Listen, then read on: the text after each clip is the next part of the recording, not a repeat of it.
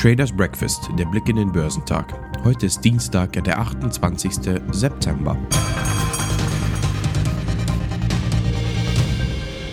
Das Bundestagswahlergebnis hat am deutschen Aktienmarkt für Erleichterung gesorgt. Der DAX schloss etwas fester. An der Wall Street dagegen hielten sich die Anleger zurück. Die Aktien im asiatisch-pazifischen Raum tendierten im Dienstagshandel uneinheitlich da verschiedene Unternehmen ihre Prognosen für das chinesische BIP nach unten korrigierten.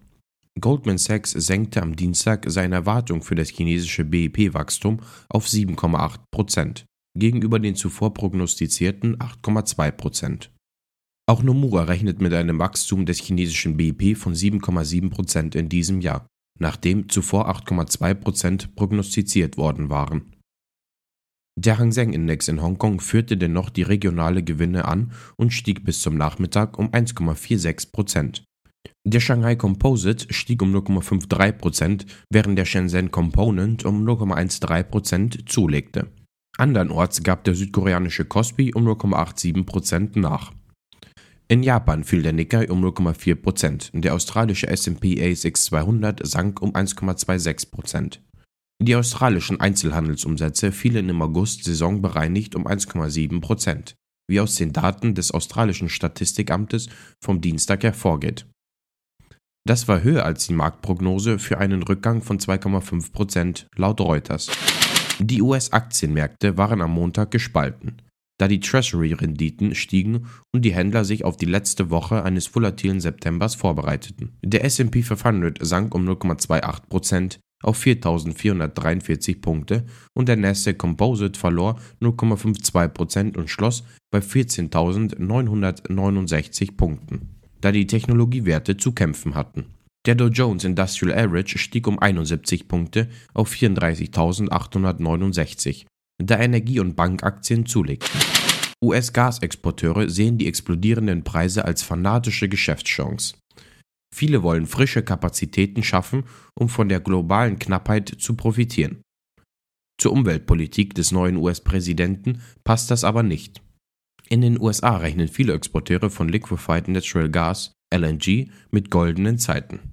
Die Preisexplosion an den Gasmärkten der Welt und die Gasknappheit in Asien und Europa könnte der Branche zu glänzenden Geschäften verhelfen. Die Kryptowährungsbörse Coinbase steigt tiefer in die traditionellen Finanzdienstleistungen ein und ermöglicht es Nutzern, Gehaltschecks direkt auf ihr Online-Konto einzuzahlen. Coinbase sagte am Montag, dass seine US-Kunden in der Lage sein werden, den direkten Einzahlungsdienst für einen beliebigen Prozentsatz ihres Gehaltschecks zu nutzen. Sie können ihr Geld in Dollar halten oder es sofort und ohne Gebühren in Kryptowährungen wie Bitcoin transferieren. Top-Performer am Dow Jones waren Dow, JP Morgan Chase und Chevron. Im S&P 500 überzeugten Cabot Oil Gas, Diamondback Energy und Occidental Petroleum am meisten. Im technologielastigen Nasdaq 100 legten Tripcom Group, JD.com und NetEase die beste Performance hin. Der DAX machte einen kleinen Freudensprung von 0,35% auf 15.584 Punkte. Zeitweise waren die Kursgewinne noch größer. Im Tagesverlauf stieg der deutsche Leitindex über die Marke von 15.600 Zählern. Größter DAX-Gewinner ist Vonovia mit einem Plus von 4%. Der größte deutsche Immobilienkonzern hat die Aktienmehrheit am Konkurrenten Deutsche Wohnen erreicht. Bis zum späten Freitag habe sich die Vonovia 50,49% des Grundkapitals und der Stimmrechte der Deutsche Wohnen gesichert, teilte der Bochumer Immobilienkonzern am Montag mit. Für Vonovia ist es bereits der dritte Anlauf, die Nummer 2 unter den deutschen Vermietern zu übernehmen. Das Enteignungsvotum in Berlin machte den Vonovia-Aktien nicht zu schaffen. Der Chemiekonzern BASF rechnet mit deutlichen Zuwächsen in China.